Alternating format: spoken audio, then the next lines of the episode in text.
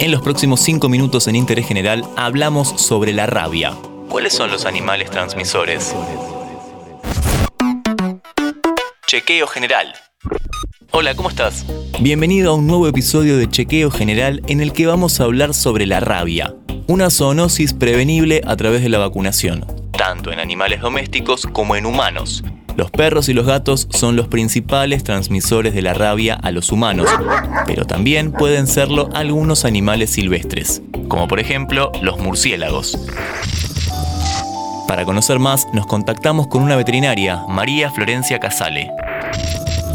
Mi nombre es María Florencia Casale, veterinaria del área de programas y proyectos de la Fundación Mundo Sano.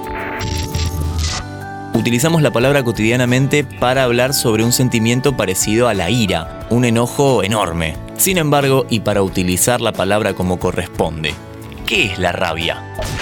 La rabia es una enfermedad infectocontagiosa que puede encontrarse fundamentalmente en animales domésticos y silvestres y afecta principalmente a poblaciones pobres y vulnerables. El animal infectado o enfermo puede transmitir la enfermedad a otros animales o al hombre mediante mordeduras o contacto con su saliva. En la ciudad asociamos a la rabia con los animales que están sueltos en las calles. Sin embargo, ¿la rabia solo se encuentra en ámbitos urbanos? Existen dos tipos de ciclos de la enfermedad, el ciclo urbano y el ciclo rural. El ciclo urbano tiene como principal reservorio a los animales domésticos como el perro y el gato y al murciélago insectívoro. Mientras que el ciclo rural tiene como reservorio a los animales silvestres y el murciélago hematófago conocido comúnmente como vampiro. Decíamos recién sobre los animales que están sueltos en las calles, pero bien mencionaba Florencia a los que viven en nuestras casas. Con respecto a los animales domésticos, ¿qué medidas hay que tener en cuenta para prevenir esta enfermedad? La vacunación preventiva de los animales domésticos que están en contacto con el hombre es fundamental para prevenir la enfermedad. Es una vacunación anual que logra la protección de estos animales y evita que sean una fuente de infección. También aquellas personas que tienen alguna actividad de riesgo, como veterinarios o biólogos que trabajan en campo, pueden vacunarse preventivamente con la vacuna antirrábica para estar protegidos ante cualquier exposición al virus.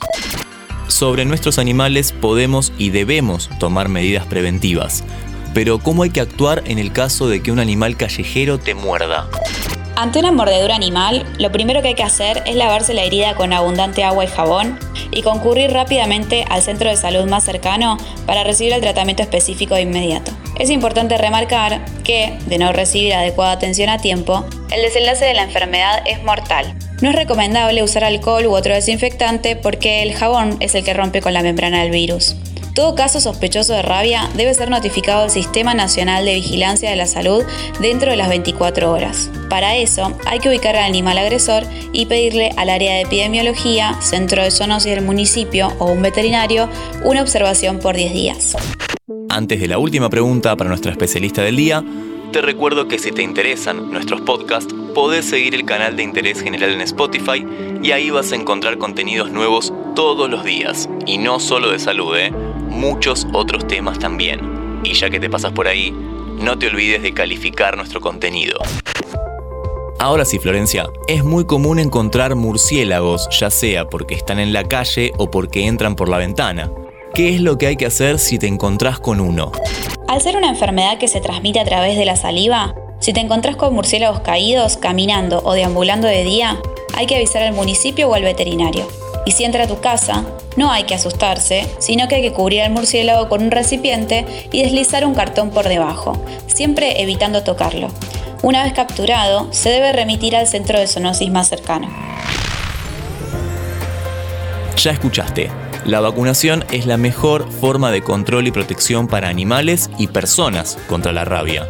Si ves animales sospechosos, hay que avisar a un veterinario o a alguna autoridad, porque erradicar la rabia depende de todos. La rabia es una enfermedad infectocontagiosa que puede encontrarse fundamentalmente en animales domésticos y silvestres. El animal infectado o enfermo puede transmitir la enfermedad a otros animales o al hombre mediante mordeduras o contacto con su saliva. Nos lo explicó Florencia Casale, veterinaria del área de programas y proyectos de la Fundación Mundo Sano, que pasó cinco minutos por interés general. Antes de deslizar para continuar con tus podcasts favoritos, seguí a Interés General en nuestro perfil de Spotify.